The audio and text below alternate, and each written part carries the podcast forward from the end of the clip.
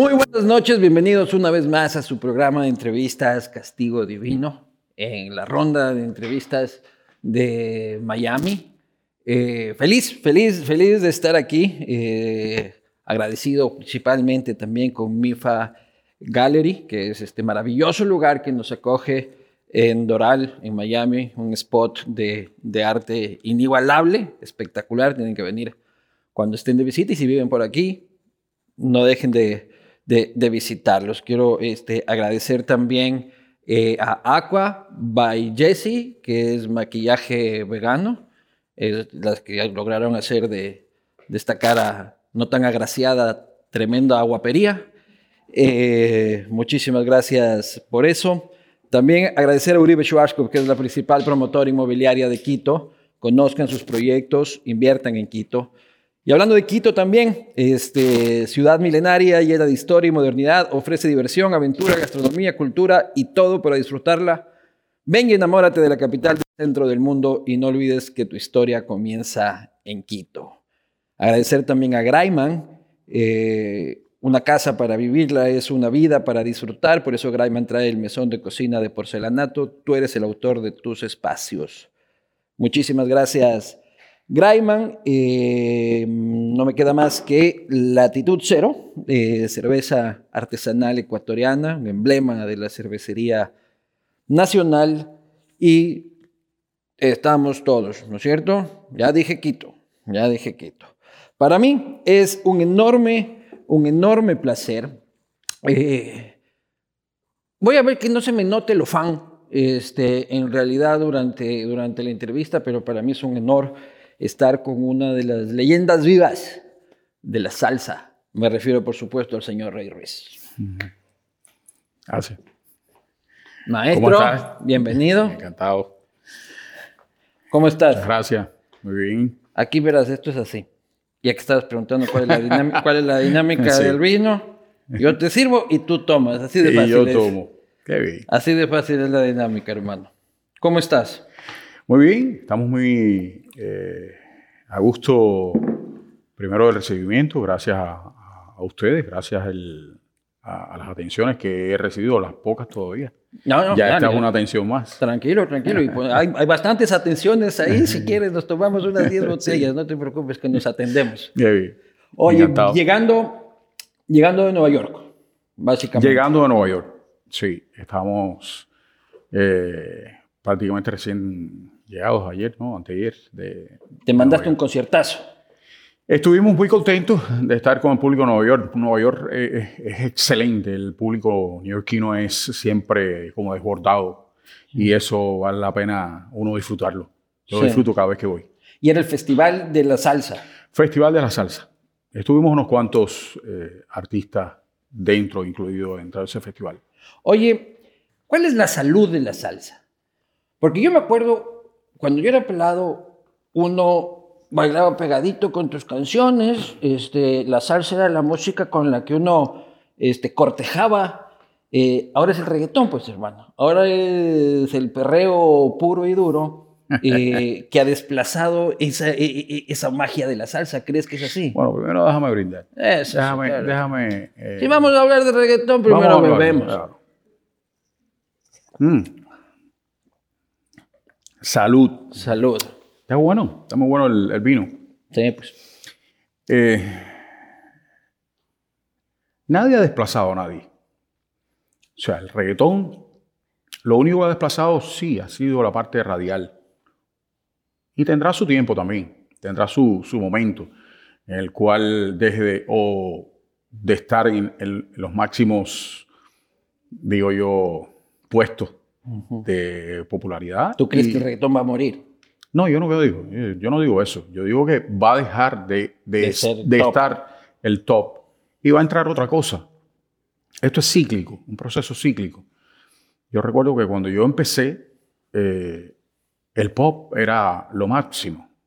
Y hoy tú no encuentras el pop por ningún lado. El pop se, se, convirtió en lo que es el reggaetón urbano. O un pop urbano.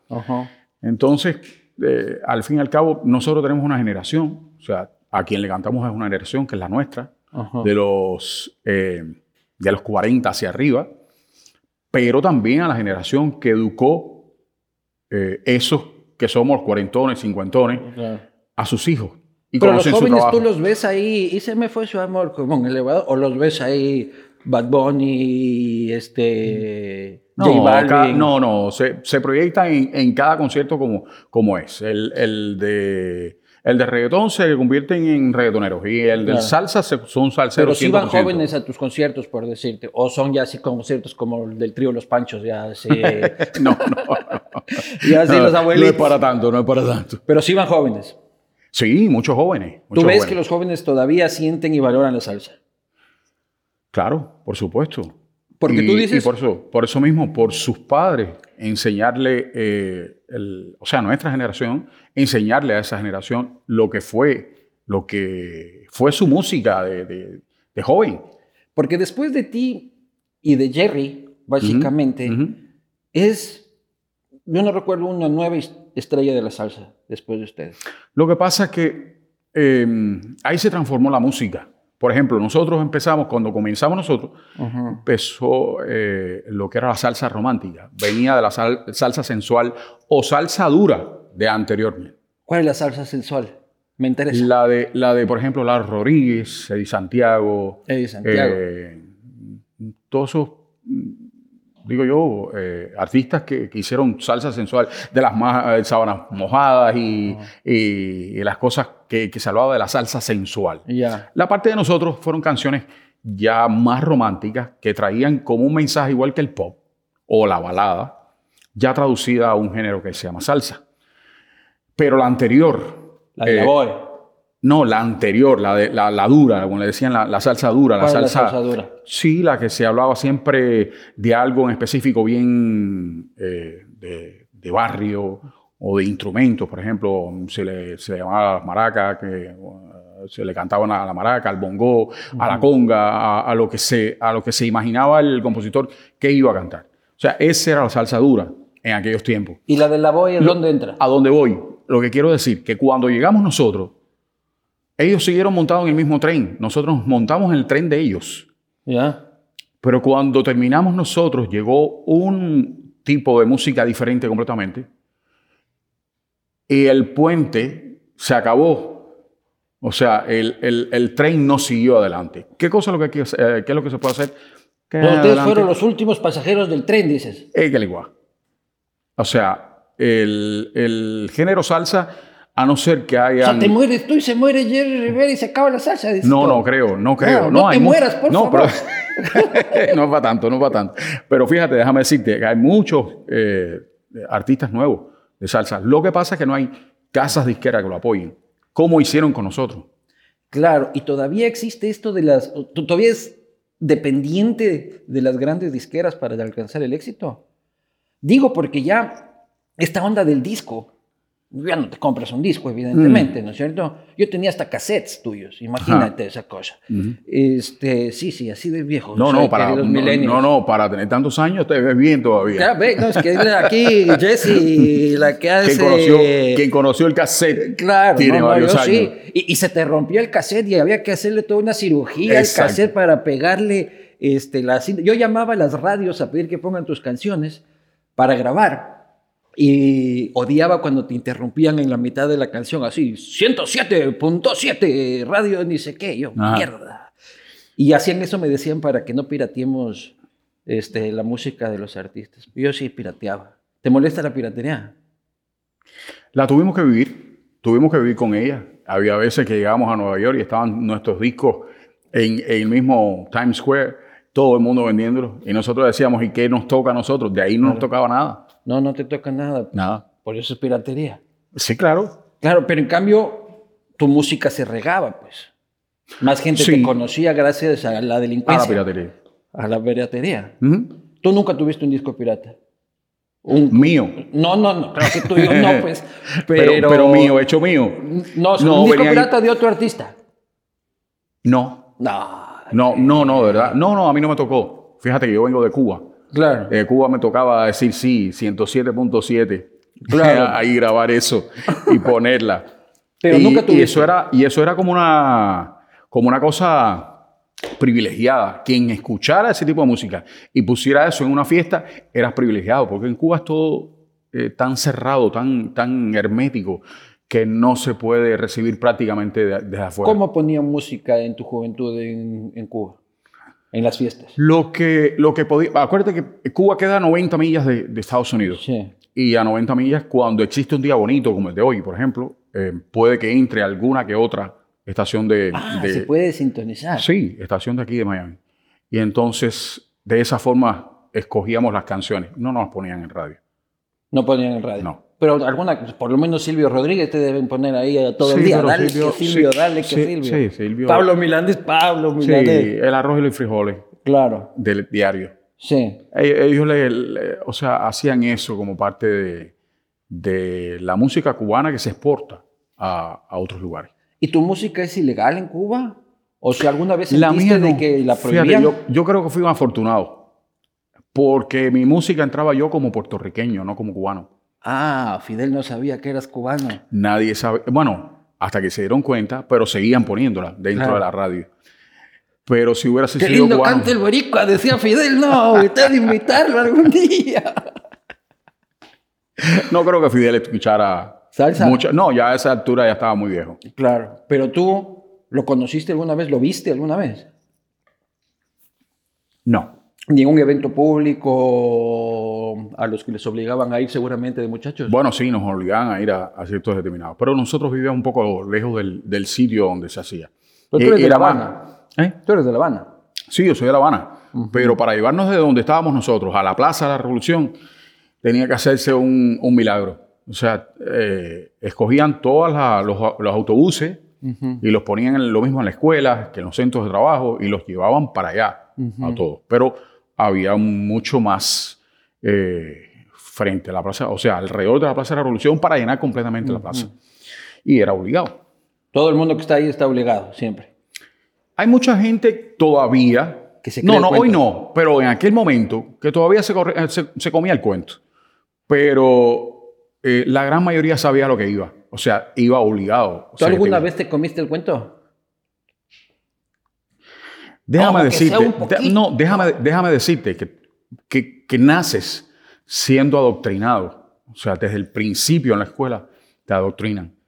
Y llegas un momento en que te crees el cuento, pero te crees el cuento hasta, sexto, quinto, sexto grado. De ahí para allá empiezas a, darte contra la pared cada vez que que llegas a, algún sitio donde te chocan las cosas, dices, ¿y por qué?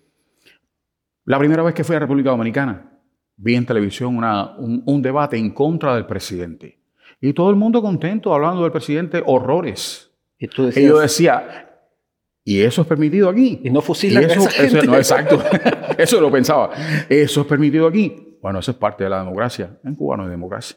Yo también te debo confesar que me comí el cuento un tiempo en mi juventud y que el Che Guevara y que ya me rehabilité. Ah, sí, este, Por si acaso, mi papá cómo sufría cuando me veía a mí izquierdo. Me mandó a estudiar a los Estados Unidos para ver si se me quitaba. No se me quitó. Luego ya se me quitó trabajando, ¿no? Ya dándote cuenta sí, porque te das cuenta. Eh, ya trabajando uno se, uno se da cuenta. Pero tu familia era antirégimen también. Mi mamá eh, lo sufría mucho. Y te dije, te digo, eh, en cuanto yo salí de Cuba y pude eh, rescatarlos, los rescaté enseguida. Dos años estaban acá. Eh, mi mamá sufría mucho viendo las cosas injustas que sucedían. ¿Qué hacía tu mamá? Todos los días menos y menos, Mi mamá era ama de, casa, mi papá era el que trabajaba. ¿En qué trabajaba tu papá? relojero. Era relojero de, de profesión. Y y mi papá, bueno, era otro trabajador más de, de Cuba que tienes que vivirlo obligatoriamente, lo que, te dan. Pero mi mamá veía más por estar dentro de la casa sufriendo todo lo que no hay que comer, qué es lo que hay que pensar mañana para comer, pasado, qué es lo que hay que hacer para volver a comer, y así diariamente. Y si no te llegaba la música, Rey, ¿cómo construías tu vocación? Me explico, porque no podías escuchar lo que estaban haciendo en Nueva York, este, otros salseros, seguramente no podías escuchar lo que Blades hacía este, en su momento. No, quizás a Blades sí lo ponen. Habla de si lo ponen. Sí, ah, no, sí lo ponían, porque como habló mal de Estados Unidos, Claro. eh, sí, sí lo ponían. Claro, claro. Claro, Tiburón sí. que piensas, que buscas en la arena. Y, Claro a que ese sí. Rubén Blades sí lo Ah, sí, ese invitado especial. No, no, no, no. A mí me gusta la obra de, Rubén. A Pero mí Rubén, también, ¿a al, tener parte política dentro de su obra, Ajá. por eso es que lo ponían. Y parte política un poco reacia aquí a Estados Unidos. Medio izquierdoso es, ¿no es cierto? No sé, no sé, no, no, critico a nadie la ¿Y tú por acá. qué no metiste política en tu música? Porque no es mi estilo, ni tampoco me gusta. Nunca quisiste. Voy a meter No una me gusta. Fidel, aquí. Mm, Para nada. No me gusta para nada. Creo que el poder cantarle a- al amor es, es una bendición, es algo bonito. Sí. Oye, pero tú le perdonas a Fidel. Yo creo que el- estoy casi, casi en el, en el borde, si no me voy un poquito más allá, que el 95% del cubano no perdonan a Fidel. Ni a Raúl, ni a Pero, Canel, ni pero a puedo decirte, pero puedo decirte que cuando entró a La Habana, o sea, como triunfador, todo el mundo creía en él. Es que así son estos este, populistas mesiánicos de izquierda, pues. Así está, así, así entró Chávez también. Sí. Y todo el mundo pensaba que Chávez era el elegido divino. Ahora los mexicanos están en las mismas con Andrés Manuel López No, pero no es, es diferente, es diferente. No, no es lo mismo.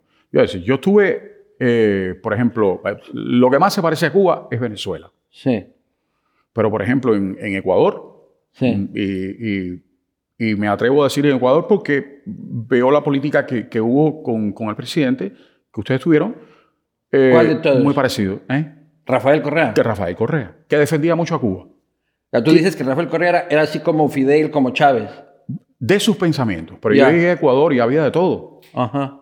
Quizás la, la democracia estuviera un poco coartada, o sea, no puedes hablar mucho, No, no, pero ustedes ¿cómo? tenían de todo. No, no, a mí me tenía una, una ira el hijo de madre que me... Pucha, 36 Bueno. juicios me puso el, el, el caballero. Pero, pero como quiera que sea, fue una etapa no tan dura como la de nosotros. Ah, no, Nosotros- pues que el otro es una dictadura militar. Aparte de militar, Ajá. una dictadura. as- eh, Asesino. Y vinimos a hablar de eso aquí. Eh, no, ya que lo que vaya llevando el vino, hermano. no Lo que vaya preocupes. llevando el vino. Sí, sí, vamos, vamos a Esto- putearle a Fidel lo que sea necesario. Bueno, lo hice siempre. Lo hice siempre desde que salí. No, Putear a Fidel. no ha sido la- a, a todo el régimen. Pues no hubiera sido. Bueno, él fue el cabecilla, el, el primero que, que mandó a todo el mundo a pensar así. Tenía tanto ángel, pero ángel maligno. Eh, sabía cómo manipular a la gente, sabía cómo, cómo llevarles el, el plato fuerte, no trayendo nada, ¿no? Es un tipo muy inteligente, ¿no? Eso Sí, no se muy le puede- inteligente. no se le puede negar. Yo creo que es de los, de los personajes más relevantes del siglo XX. El señor, Ha sido para él. bien o para mal. eh, Ha sido él. Oye, amigos tuyos fueron presos. Amigos tuyos este, Eh. sufrieron la represión directamente. No recuerdo, no creo. No recuerdo nunca uno que, que estuviera. Todos estaban locos por irse, eso sí. Claro. Todos buscábamos la forma, que cómo tú te fuiste y cómo te vas a ir tú y cómo vas a hacer, eso sí. Claro. Y tú saliste a República Dominicana a dar un show Ajá. y te dejaban salir. Lo que pasa es que fui a República Dominicana, sí, claro, no, no, pero espérate. Fui a República Dominicana a, a cantar. Ajá. Cantar, pero... eh, Ya ibas llevando vos con la mente- doble. No, llevando en mi mente ir a ayudar a, a- a mi país, porque estás adoctrinado. Ah, tú fuiste a... Sí, sí, sí, no. A pregonar la No, revolución. no, ah, sí, exacto. Mira tú. Y cuando te das cuenta que estás viviendo en el país errado, que te das cuenta que estás equivocado completamente, tú dices, no. Y regresé a Cuba la primera vez. ¿Qué edad tenías? Yo tendría como unos 21, 21 años. Ah, vos 21 fuiste, años. voy a enseñarles a estos dominicanos lo que es la libertad, lo que es los valores del antiimperialismo. Ahí, eh, ¿Y te me, di cuenta, cuenta ahí que- me di cuenta que, que- que yo estaba viviendo con un televisor en blanco y negro Claro. y allí había un, ban- eh, un- un- un televisor en, en colores. Estoy diciéndolo, eh, Dos detalles que dicen mucho, ¿no? ese habla, estoy, estoy diciéndolo como una, un doble sentido, ¿no? Ajá. Pero en realidad era así, todo me parecía diferente. todo desde, la, desde el colmado en la esquina que tú podías ir a comprar lo que te diera la gana, desde una soda hasta un, un pedazo de carne, eh, como hasta la libertad de poder decirle al, al presidente, eres un inconsciente, un ladrón, por ejemplo. Ya últimamente eso ya no pasa nada con, con decirle eso a un, a un político. Creo que para, para ellos creo que debe ser como un, un piropo. Claro, no, si no me dijeron ladrón esta semana deben sentirse mal. Exacto, no estoy. ¿Qué habrá pasado esta semana? estoy haciendo mal mi trabajo. Que no, me han dicho ladrón. y de ahí vuelves a la isla. No, estabas en, en, otra isla, pero vuelves a, este, a Cuba y dices, esto no es lo mío. Exacto. Y empecé a, a pensar en, en, irme y cómo irme. Eh, vuelvo a República Dominicana, me quiero quedar, se dan cuenta, me endulzan, me dicen para atrás. A ver, a ver, a ver, Llegas y dices, me quiero quedar. No, no, pienso, me quiero quedar. Y se dan cuenta en mi forma de, de pensar. Se dan cuenta de que estabas pensando eso. Exacto. ¿Y que te mandaban con un policía? Siempre nos mandan con seguridad. ¿Qué hijo de puta? Todos los médicos, todos los deportistas, los músicos, todos van asegurados. A no ser que sea una orquesta como por ejemplo eh, los Juan ¿los conoces? Los Juan que es una orquesta muy nombrada, o sea, muy de élite en Cuba. Si piensan en política, no sé, ni me interesa, pero, pero los conozco. Y, yo creo que no se quedarían en otro país. Y si se quedan, bueno, ya cada cual piense lo que piense, ¿no? Pero eh, ellos en este caso, seguridad. Tomaban seguridad. Llevaban seguridad para, para todos los, los, músicos. Entonces vos decías al gobierno, tengo una tocada en República Dominicana. Los señores decían, muy bien, señor. No, lo hacían ellos. Ah, ellos te organizaban el concierto. En la gira. la organizaban. O sea, hasta manager, solo, eh, Fidel. lo organizaban, te pagaban y todo. Yo recibía diariamente el gran valor por mi trabajo y por todo, eran 10 dólares. Pero ellos cobraban seguramente. O sea, ese era mi dieta y mi pago. Dólares. Esa era mi dieta y mi pago. Diariamente. En, en, un mes haciéndolo todo el tiempo, todos los días, en el mismo sitio, van unos 300 dólares. Oye, ¿y qué esto te organizaba el Ministerio de Cultura? Sí. Sí. sí. ¿Y vos sabías cuánto cobraban ellos? No. ¿Nunca preguntaste? No, es que tampoco te dejan saber. Claro, no, si preguntas mucho, este, este señor mucho, mucho mm. está de preguntón. ¿Y cómo se dieron cuenta de que estabas pensando en quedarte? Se dan cuenta porque mis tíos llegaron, mis tíos que vivían aquí, en Miami. Llegan, se reúnen conmigo y ven como, como un proyecto a construir. Y se dan cuenta y me dicen que se terminó la gira, eh, tenemos que regresar. Me regresaron a mí solo. ¿Todavía faltaban fechas de, tocadas? Seguro. Y me regresaron a mí solo. Y cuando llego allá me quitan el trabajo. Me pasé un año y pico sin trabajar. ¿Y qué te dijeron? ¿Te dijeron, esto te pasa por andar pensando en quedarte? No, no me dicen, no te dicen nada. No dicen nada. Ellos, lo único que te hacen es que te sancionan sin tener un porqué. Y aún así te lo vienen y te lo expresan. Entonces dices, bueno, yo sí, compensar nada más. Ya estoy sin trabajo. ¿Qué hubiera sido si, hubiera, si lo hubiera pensado? O sea, si lo hubiera ejecutado, me hubieran puesto preso. Claro, pues. ¿Y cómo viste entonces? A la final. Un plan B. ¿Cuál fue el plan B? Una novia que yo tenía en República Dominicana. ¿Ya? Siempre, siempre las mujeres solucionan estos problemas, hermano. Sí, sí. ¿Cómo hiciste? Eh, mi novia, que hoy es mi esposa. ¿Ya? Mm. Y tu manager también, creo, ¿no? No, no, no. Eh, ella trabaja con nosotros, pero mm, es mi esposa. Eh, pero tu jefe. Fue, fue... si no tu manager, tu jefa. Bueno, Eh, yo a veces pienso que soy yo, pero no, tienes razón. No, sí, no. Eso, nos dejan creer a nosotros un rato. Y... Ella es dominicana. Ella es dominicana. ¿Y cómo te, cómo, cómo te conociste? Nada, en cuanto, en cuanto me dan la noticia, cojo el teléfono y en vez de decir hello, digo auxilio. Y ella vino a Cuba. En Cuba empezamos a... No, espera. Vos coges el teléfono y dices y marcas un número. Sí, marcó el número de ella. ¿Pero dónde la conociste ella? En República Dominicana. En una de tus tocadas. Sí. Ah, ya la conocías. Ajá. Entonces le timbres le dices auxilio. Y- ¿Auxilio? Y, ella viaja a Cuba. ¿Qué, qué es lo que más se puede decir en Cuba? Ah, Claro. En Cuba no puedes decir otra cosa que si no auxilio. sí, por favor. y ella va a La a Habana. La Habana, nos casamos allá.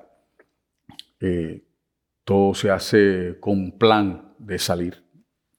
No Ah, pero ya pensábamos que- casado ya te dejan salir porque ya tienes una esposa extranjera. Exacto, sí. Y, y me fui a República Dominicana. Y claro, eres me hicieron la vida imposible ¿Por qué? porque estaba en, en edad de servicio militar. Ah, y no hiciste. Y como único podías salir, no era de, de ida definitiva, podías ir de visita a República Dominicana. Y eso fue lo que hice.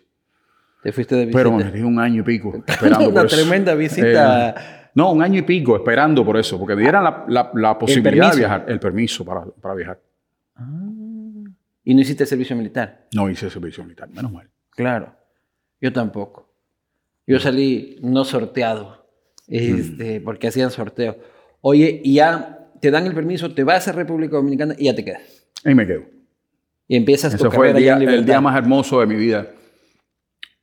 Nací de nuevo. Sí. Y en el elevador del- de, de su casa rompí el, el pasaporte en 15 pedazos. En serio. Esa es la sensación más rica que hay. Debe ser. Romper, es como, como, como la- la- aquella novela que, que- que era Isaura. A ver, la- el esclavo Isaura. Eh, le dan la, la carta de la libertad. Bueno, Sí. es lo mismo. El- la carta de la libertad me la dieron y, y esa la rompí en 15 Oye, y pedazos. rompiste el pasaporte y luego te quedaste sin nacionalidad, pues. Luego no dijiste, mierda, hay que volver a pegar esto, no tengo identificación. Para que tú veas, un, solamente un sonido te hace que te, que te rescaten. La Fundación Cubano-Americana estaba recogiendo a todos los cubanos que estábamos varados en diferentes islas. Ya. Y yo fui uno de los últimos. Pasó solamente un mes en República Dominicana y ya el otro mes estaba aquí, en Estados Unidos. Con Rescatado. Por eso quiero tanto con- este país, Con, por eso- con- con exilio. Sí. Con, asilo. Con asilo. Pero tú, ahora tu nacionalidad, ¿cuál es? Yo soy cubano, 100%. Ya. Soy cubano. O sea, Pero tienes mi- nacionalidad gringa. Tengo porque, porque regresé después de casi, eh, me faltaban tres meses para cumplir 20 años sin haber ido a Cuba nuevamente. Eso es recién. ¿Cómo? Eso es recién. No, recién no, hace ya algún tiempo, en 2010, Ya, que voy ya 31 años acá. claro. Y eso fue medio 31, secreto. Fue, 32. eso fue medio secreto tu viaje a Cuba. Al principio fue eh, viaje familiar. Después, o sea, en el mismo viaje conocimos eh, a, a personas que están haciendo videos, que hacen muy buenos videos allá en Cuba. Y la segunda vez fui a hacer un video, me gustó tanto que regresé a la tercera a hacer otro video. Pero solamente eso. y te dejan entrar, ay, señor Ruiz, a los años que no A mí me, da, venía. me da- me da risa y me da, y, y me da frustración. Porque mientras eres allá, eres ahí, o sea, estás allá, viviendo allá, eres compañero. Compañero, compañero, vaya para allá. O compañero, Camarada. estoy diciendo compañero, sí. Y cuando regresas, después de haberte ido, eres señor. Señor, por favor, y señor para acá, y señor para allá. O sea, esa hipocresía que existe no quiere decir que sea natural de las personas, ¿no? Que te la imponen ese, ese régimen.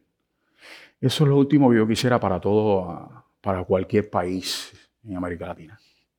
Eso es lo peor que hay. Y se lo dije a los venezolanos, se lo dije a Venezuela. Yo no soy político, señores. Yo sencillamente vengo a, decir, tengan cuidado. Y así estaba yo en Venezuela. No sé si Maduro no le cae bien lo que voy a decir, pero era así. Chávez quien estaba hablando cuando me doy cuenta que algo dice en televisión, todavía no estaba en presidencia, y me levanto y les digo a los venezolanos que estaban al lado, cuidado con ese hombre, que ese hombre es Cuba. Y me dijeron, rey, Antes de que él sea presidente. sí, Ah, tú ya le dijiste, te- tengan cuidado con ese hombre, que ese hombre es Cuba. Y eso viste en televisión. Lo no, no lo dije en televisión, lo estoy diciendo ahora. Y lo estaba, estaba de frente a un televisor Ah, estabas frente a en televisión. un hotel. Y me levanté y dije, cuidado con ese señor, que ese hombre es Cuba. Y me dijeron, tranquilo, rey, que Venezuela no es Cuba. Eh, eh, yo no quisiera que ningún país latinoamericano llegue a lo que nosotros tuvimos que pasar. Yo nací con aquello. Yo sabía cómo defenderme. En aquello que no había nada. Claro. Ya hoy, bueno, después de 33 años que vivo afuera en libertad, en democracia, que es lo importante, es lo más importante que tiene que haber, eh, decirle a la gente que escoja muy bien su, su presidente es lo más importante. Porque hay muchos que vienen envueltos en papel celofán. Y lo que son, se dan cuenta después de que son presidentes. ¿Has tocado en Venezuela? ¿Has cantado en Venezuela? Estuve una, una, una vez, una vez, y, en realidad no me sentí bien. ¿En la época de Chávez o, sea, me sentí bien frente al público. Claro. Me sentí bien frente al público, pero no, no me sentí bien. y te vas a reír con lo que te voy a decir. En esa gira se murió Fidel. Y, en el hotel yo hice una fiesta. ¿Y vos estabas en, Caracas? Sí. Ya en el, gobierno de Chávez era, en ese claro, momento. Claro. Y tú hiciste una fiesta por la muerte de Fidel. Bueno, fiesta interna, ¿no? Claro, no, me imagino. Por supuesto. Y los chavistas y el, ¿cómo se llama? El SEBIN. El SEBIN no se enteraron de que alguien estaba festejando la muerte del comandante. No sé si ellos sentían lo mismo. ¿Tú pensaste que ese día se iba a liberar Cuba? Todos pensábamos. Y naranja. Y no solamente, y no solamente Cuba, sino todos los países que estuvieran en ese tipo de vertiente se iban a ir. Pero no, déjame decirte algo más todavía. Tienen que vivirlo para darse cuenta que no sirve. No se da cuenta el público, no se da cuenta el, el pueblo, público, siempre hablo del público, no se da cuenta el pueblo lo que realmente puede suceder hasta que lo viven. Prefieren arriesgarse. Y eso es lo peor que pueden pensar. Claro, es que como no reciben nada, pues es uno que viene a Me diste por la vena el gusto, porque, me diste por la vena el gusto, porque de esto yo, es, lo que más me gusta. Dale, Hablar de lo que... Pero por eso, saludcita, salud, salud, salud. Esto es lo que no más, la salsa no, le gusta, ¿no? lo que le gusta es la política. No con todo el mundo, no, no con todo el mundo, pero es importante que lo sepan. Eh, yo pienso que, que la gente que no lo ha vivido tiene que conocerlo y por eso se arriesgan. No quisiera que lo conocieran, porque si no van a llegar a donde Venezuela. Es que en ese proceso hay muertos, y Venezuela, hay hambre, exacto. Y Venezuela está bien. Venezuela tiene un 50% de mejoría comparado con Cuba.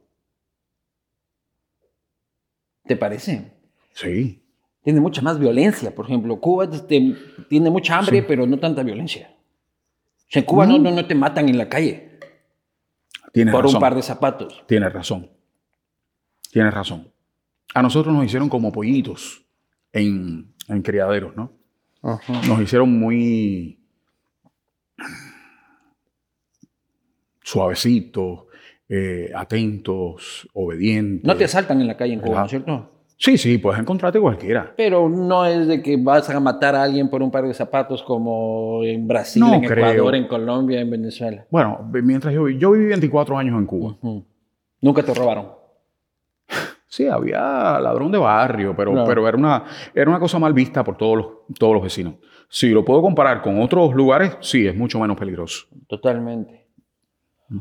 Oye, y para terminar el tema este, ¿tú le ves salida a Cuba? ¿Tú ves? O sea, y, luego fue Raúl, y luego dijimos, ya está viejito Raúl, ahora sí, ahora sí, y ahora Díaz Canel, y ahora sí, ahora sí, y nada, y nada, y nada. ¿Hasta cuándo esta bebada? Mira, el 11 de julio del año pasado hubo una explosión social. Sí. Que mucha gente no lo cubrió, porque ellos no quieren que lo cubran. Había una canción de unos raperos, ¿cómo se, qué linda canción. Patria y Vida. Sí, Patria y Vida. Muy bonita la canción, que nos dio mucho aliento, muchos deseos de, hacerlo. Claro, por supuesto, ustedes esperaron. Eh, deja que se baje la efervescencia para que ustedes vean cómo vamos a hacer. Y le dieron, y le han dado mucho. Hay muchachos que tienen más años de condena que años de vida.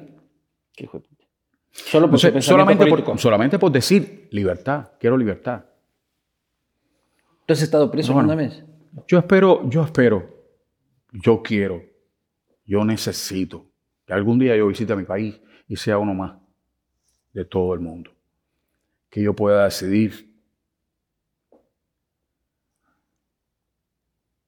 irme a, a tomar una Coca-Cola en la esquina.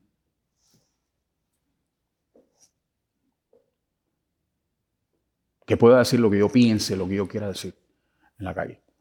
Y que no me pase nada. Hay muchos valientes en Cuba. Mucha gente lo está haciendo. ¿Y tú tienes familia todavía ahí? Tengo una familia gigante. Yo tengo 27 tíos. Bueno, tenía 27 tíos. Muchos han muerto ya. La cantidad de primos y... 27 tíos contando los dos lados. Sí. ¿O tu mamá tiene 27 hermanos? No, no, no. Eh, mi mamá tenía 14 hermanos. entonces es un buen promedio. es un buen promedio. Mi papá tiene 14 hermanos. y mi, mamá tiene, mi mamá tenía 13. Ella es la 14. Claro. La última. Es que no había televisión a color, pues. o usaban más que nosotros. Claro, claro. Oye, ¿tú has estado preso? Nunca. Jamás, ni por tránsito, ni por, por nada. Un chico bueno. Un chico bueno. Siempre un chico bueno. Sí. ¿Nunca te has fumado un porro de marihuana? Nunca. Rey.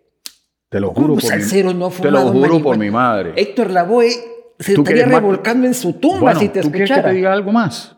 ¿Qué? Yo nunca he visto la cocaína. ¿Nunca la has visto? Nunca la he visto. Nunca. Te lo juro por mi mamá. Ni en fiesticas ni nada. No. Tengo, te, miento. Ahí está, ves, ya vas a Te miento, pero ese el, cuento otro día no te me hacer. una línea, pero me había olvidado. No, no, no, no, te miento, pero ese cuento no te lo puedo hacer.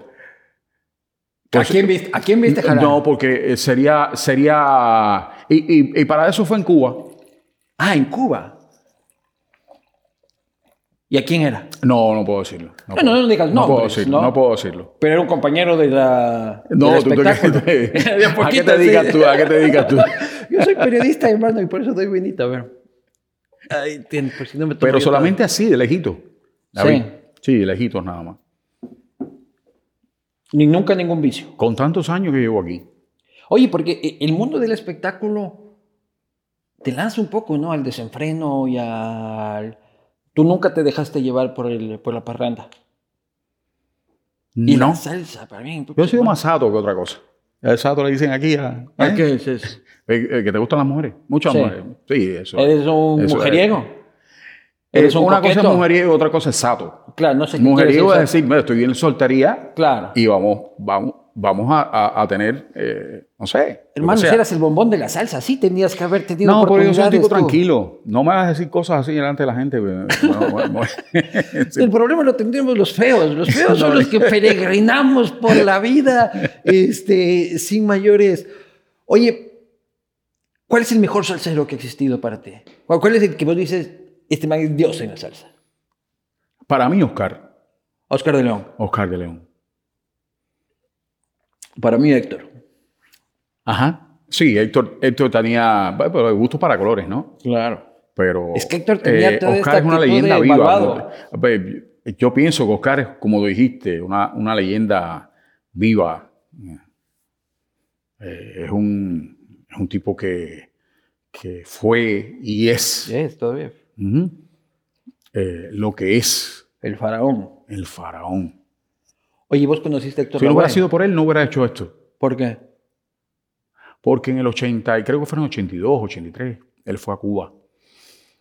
Y lo hizo a lo que hacía, a, mí me gustaba tanto. Fíjate, nosotros los cubanos somos mucho más americanos que otra cosa. Pero en la forma que hacía la música nuestra, porque es música nuestra, es la salsa, o sea, lo que fue el son, eh, que se le puso el apellido de salsa, eh, lo fue haciendo a Cuba y eso fue, pero espampanante. Y hubo otra pero manera. la salsa no, es, no, es, de Puerto Rico. No. Lo tomaron los puertorriqueños como punta de lanza y, e hicieron su propia eh, manera de, hacerlo. Pero eso es son. El son nació en Cuba. A la salsa es cubana, entonces. Es que esa mm. bronca está como la del pisco entre los peruanos y los chilenos, en realidad. ¿De dónde nació la salsa? Ah, los salseros puertorriqueños te pueden estar escuchando y te pueden, se, pueden cabrear. Bueno, déjame decirte, eh, Puerto Rico eh, puso tanto, tanto porcentaje, pero en el desarrollo de esa música, tanto lo hizo Venezuela, como por ejemplo ahí lo hizo, este, en este caso, Oscar, Colombia Dimensión Latina, Colombia también lo, hizo, lo hizo lo suyo. Eh, con todos los grupos que todavía existen. Panamá. Panamá, Rubén, Eh, Puerto Rico, bueno, con tantos que han habido Cheo Feliciano, Willy Colón. Dominicana no tiene salsa, ¿no? Hay bachatera y merenguera. Hay salsa también, pero una salsa más joven. Ellos siempre se, se, distinguen por el merengue, pero hay muchos eh, también que hacen salsa. Oye, ¿tú conociste a Héctor Lavoe Lavoe? No. ¿Nunca lo viste? Nunca lo vi. Que para mí ese man es un, el Michael Jackson de la salsa. O sea, no sé si el Michael Jackson o el Kurt Cobain de la, de la salsa, ¿no? O sea, un... Y todo malote, no, me, me parecía un personaje mm, espectacular, un personaje... Yo tengo menos, menos eh, información. Recuérdate que yo... Como Eres un chico bueno. No, salí del, eh, como dicen los, españoles, salí del talego el otro día. O sea, hace treinta y pico años. Ya él era eh, Héctor y yo creo que iba en bajada, ya en decaída, por, por todos sus... Los excesos. Sus excesos. Y no tuve información sobre su, su, música, su forma de hacer. Eh, ya, pero la música sí la conoces. YouTube, acuérdate que empezó hace 15 años aproximadamente. Tú podías ver lo que se hace, lo, lo que hace un, un artista o cassettes de video, pero YouTube empezó hace 15 años. Oye, justamente en eso, eh, eh, el giro que ha tenido la industria ahora, Spotify, este, lo que hablábamos de que ya no hay los discos, de lo que hablábamos de que ya no hay los, los cassettes y todo el asunto, ya ni siquiera se graba un disco. O sea, ya no tienes que componer tú y 10 canciones para sacar un disco. Ah, todavía haces eso. Yo sí lo hago. Claro. Ahora se saca un sencillo y pegas 20 millones de reproducciones este, en YouTube. Es mucho más fácil. Es mucho más fácil. Antes tenía que hacerlo a través de una casa de izquierda. Shakira se divorcia, saca una canción. Y 200 millones de reproducciones. Y se vuelve y se junta con el esposo. No tiene que divorciarse. Claro, claro. Yo por eso le digo a mi mujer que nos divorciemos es solo para pegarle a mi No, tú sacas otro, sacas otro programa. Claro, no. Y cuando, se vuelva, y cuando se vaya de nuevo la efervescencia, vuelves y haces el mismo. Mi amor, esto es solo por mi carrera, por el beneficio de la familia, de la prosperidad de nuestros hijos, tenemos que separarnos. Exacto. Claro, solo que yo no soy Shakira, pues ni piqué. No, no, no, no. No, no hay ni esos dineros ni esos no Todavía. Todavía, ¿Quién sabe que me puedo, convertir, me puedo convertir en una estrella de fútbol en cualquier momento? Eso, eso, nadie lo quita. Tú sigues componiendo un disco completo. Componiendo no. O sea, bueno, este, armando un disco completo. Yo no soy compositor de oficio. Este, armando, quise decir, un, un, disco, interpretando un disco completo. Por ejemplo, tengo mi disco nuevo que mm, saldrá pronto eh, ¿Cómo se llama? No te lo voy a regalar porque, ya no se puede regalar físicamente. Ya pero, pirata, pero te, digo, mira, salió ahora mismo. Ya tengo pirata, te, te, llamo y te digo, salió, hombre Luis, claro. bájalo, bájalo no, óyelo en, en tal. En Spotify. En la que sea, en la que sea. Y el disco nuevo es un disco muy lindo, un disco diferente. Eh, no es salsa, precisamente es un, disco de, de, canciones, el disco del, del, del cancionero internacional ¿Pero qué, y me di el gusto, no, de Big Bang. ¿Qué carajo es Big Bang? En Big Bang. En, eh, es un, un, disco que pasa por casi todos los, los, ah, géneros, Ajá. incluyendo desde la jazz band hasta, hasta un... O sea, todo lo hicimos mm, cambiándole los colores. Por ejemplo, a un, a un tango lo cambiamos y lo hicimos un, un me fue ahora mismo. Un tango se hizo un danzón. Un reggaetón. Por ejemplo, un danzón. El, eh, una ranchera se hizo un cha-cha-cha. Ya. Eh, Pero todo tropical igual. Entre tropical y lo que nos llegara a la mente para poder hacerlo. No es un invento, es un proyecto. ¿Te sentiste cómodo, pero? Primero porque es un proyecto comercial. O sea, cuando tú escuchas un proyecto todo por el comercial, dinero, dices tú. No, no es por eso. Todo sea por ganarse un billete. No, no, a la mierda la salsa, tengo que hacer reggaetón. Eh, si lo piensas así, entonces no, no, no funciona. Ajá. Eh, eh, o sea, estás por, el, estás por el dinero, no estás por la música. Claro, no. En este caso es un disco diferente que no llega realmente a la radio, porque no tiene formato de radio. Sin embargo, es el disco más caro de mi vida. ¿Sí? Es así. Eh, dos canciones se hicieron con la Sinfónica Nacional de Colombiana. Eso cuesta plata. Y, y seis canciones más se hicieron con Big Bang. El, el, disco es una joya para mí, por lo menos para mí. El día que, el día que lo escuche el público y me dé su, eh, su opinión o sus expresiones, me lo voy a tomar más a pecho. ¿Sentiste que te reinventaste? No es reinventarse. Yo no creo que me reinvente. Yo sé lo que yo puedo hacer. Ahora, eso no sabía que lo podía hacer. O sea, en el caso de salsa lo hago con los ojos cerrados.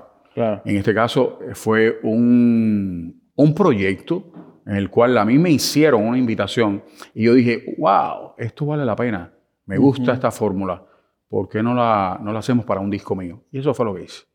Oye, yo siempre me pregunto, cuando tienes grandes éxitos, ya no estás cansado de cantar.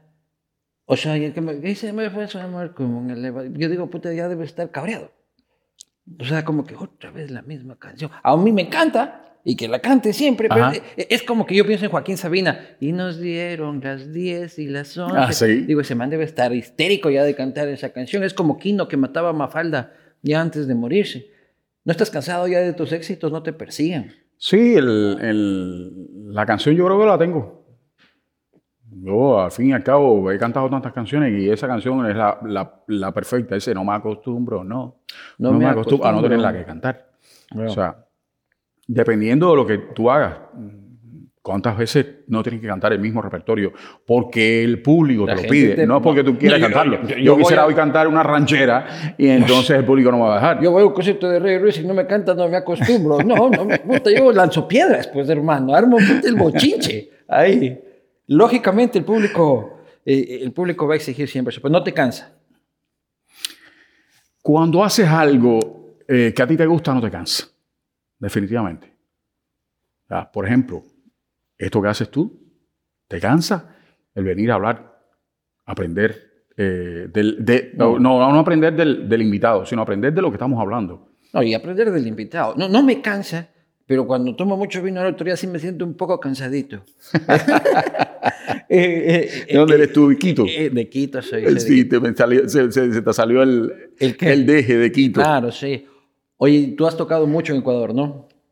He tenido la fortuna de, de, ir mucho a Ecuador. Oye, ¿y qué tú vas a grandes conciertos como el que te tuviste recién en Nueva York? pero también te debieron haber tocado unos conciertos de mierda. Sí, claro.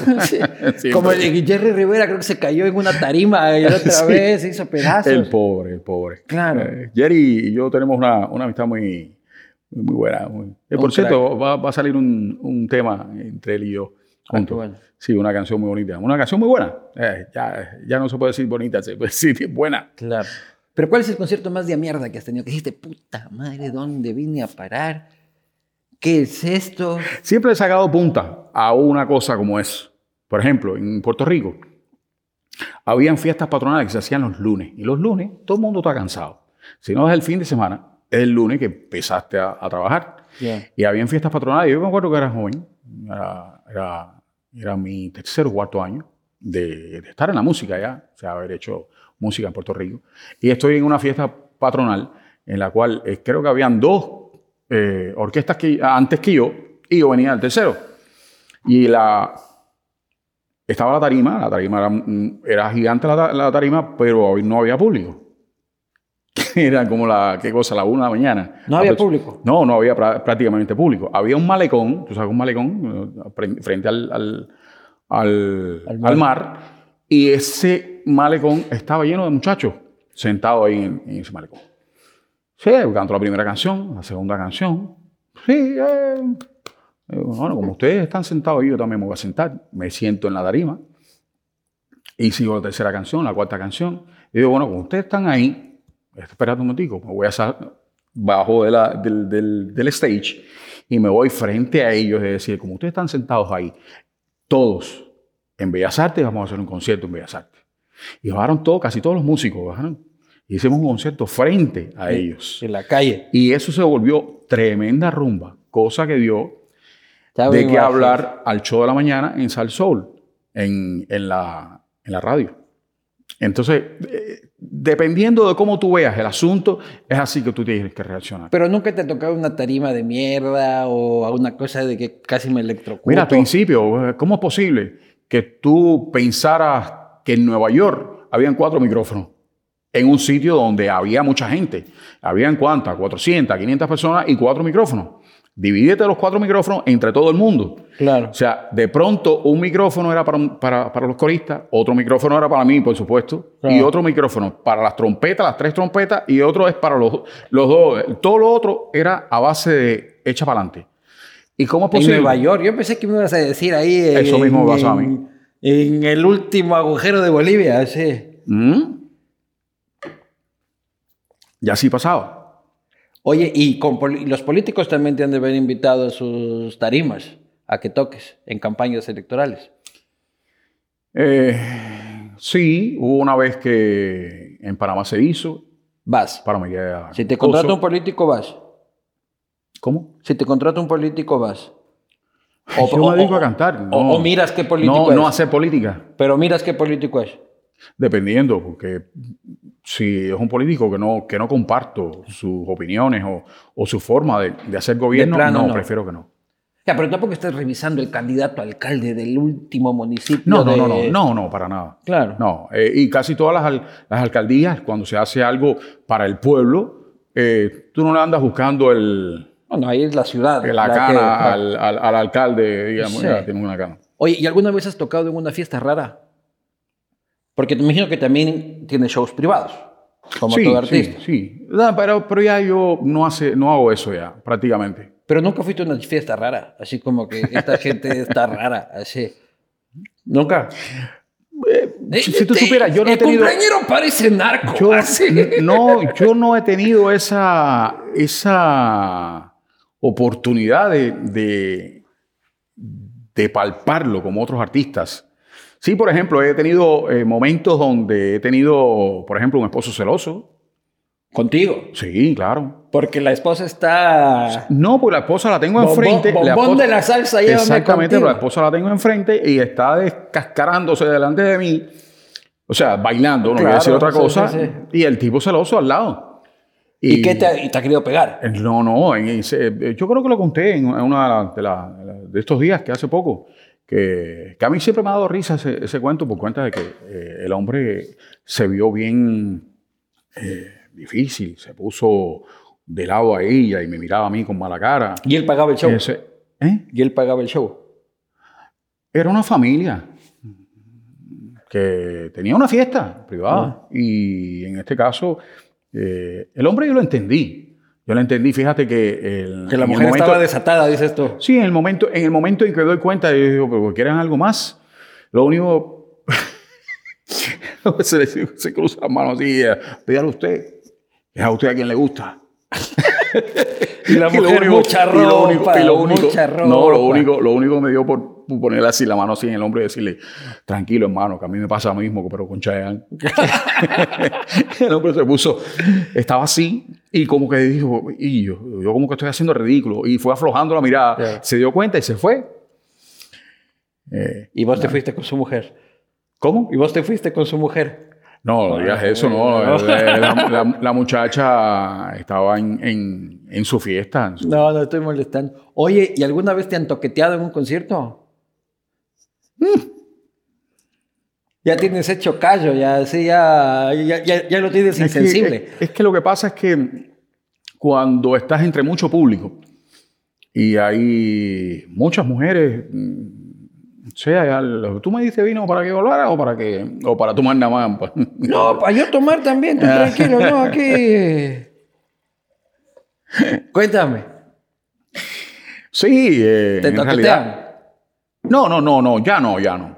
Antes, quizás sí, antes, antes era diferente. Las muchachas jóvenes son más, eh, eh, ¿cómo se llama? Expresivas. Expresivas, sí, expresivas. Podemos llamarle expresivo. sí, expresivas. Y, yo las entiendo. Y yo, soy igual, yo soy igual, pero respetuoso. Claro, mano al paquete, así. No, no, no, no. no, no. Dos que te toquen las nalgas. Sí, ese, que eran que era normal. Yo eso no entendía. No entendía. Vos mismo lo ponías así. No, no, no, así no. No, así no. Así no. Parte del show. No, así no. O sea, señores, ustedes han pagado la entrada. Entonces tienen ustedes derecho.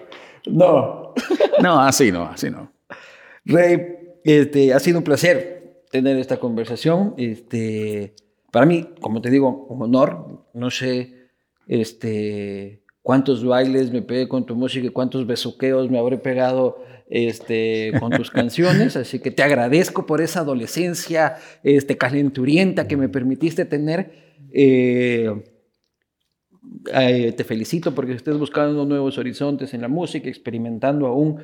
Este, eso siempre se, se, se, rescata y se aprecia de un artista que ya después de haber alcanzado el éxito sigue experimentando, este, como tu nuevo disco, y, sigue tratando, no de reinventarse, como tú mismo bien dijiste, pero tratando de, de encontrar otras formas creativas. Aportar. De, de, satisfacer a tu público que es grande, fiel y, con la esperanza de que vengan otros Rey Ruizes y otros Jerry Riveras, como digo, que, que, el tren tenga un vagón más, porque ya dijiste que fuiste el último en subirte, en, subirte al vuelo, al tren, así que ojalá que la salsa, la salsa siempre sigue viva. O sea, lo que tú decías, por ejemplo, el pop tuvo su momento y ni sé qué, el reggaetón, pero la salsa la vamos bailando los últimos 50 años. Este, de una u otra forma, así que... Muchas gracias, muchas gracias a ti, muchas gracias, una, una posición muy amena también muy política. Sí. ¿Tú? ¿Tú querías? yo quería hablar de otras cosas y tú, dale a la política, dale a la política. De todas formas, como quiera que sea, dije la verdad. Sí. Dije lo que sentía y eso es importante. No, eso es lo que importa. Estar sentado acá tomando una copa de vino eh, siempre es placentero, igualmente. Te conozco por primera vez, pero muchas gracias. No, cuando vayas a Quito y a Ecuador, tú tranquilo, yo este, Tú resuelves el vino. Organizo la cogedera de colo ahí de, de, Reyes. Yo, yo me encargo Pero de cobra, por favor. No, no, ¿cuánto? Pero yo me llevo la mitad. Pues. Cobra. Yo, yo cobremos, la cobremos, mitad. cobremos. La, la, mitad de tus nalgas son mías, tú no te preocupes. Te dejo esto que son este, un libro sobre la arquitectura de, de mi ciudad. Ah, sí. Y además te regalo un sombrero de paja toquilla que te manda este, la capital de mi país para que lo tengas. Anda, qué este, bonito. Muchas gracias. Muchas gracias. Un enorme placer. Igualmente. Gracias. Maestro. Gracias.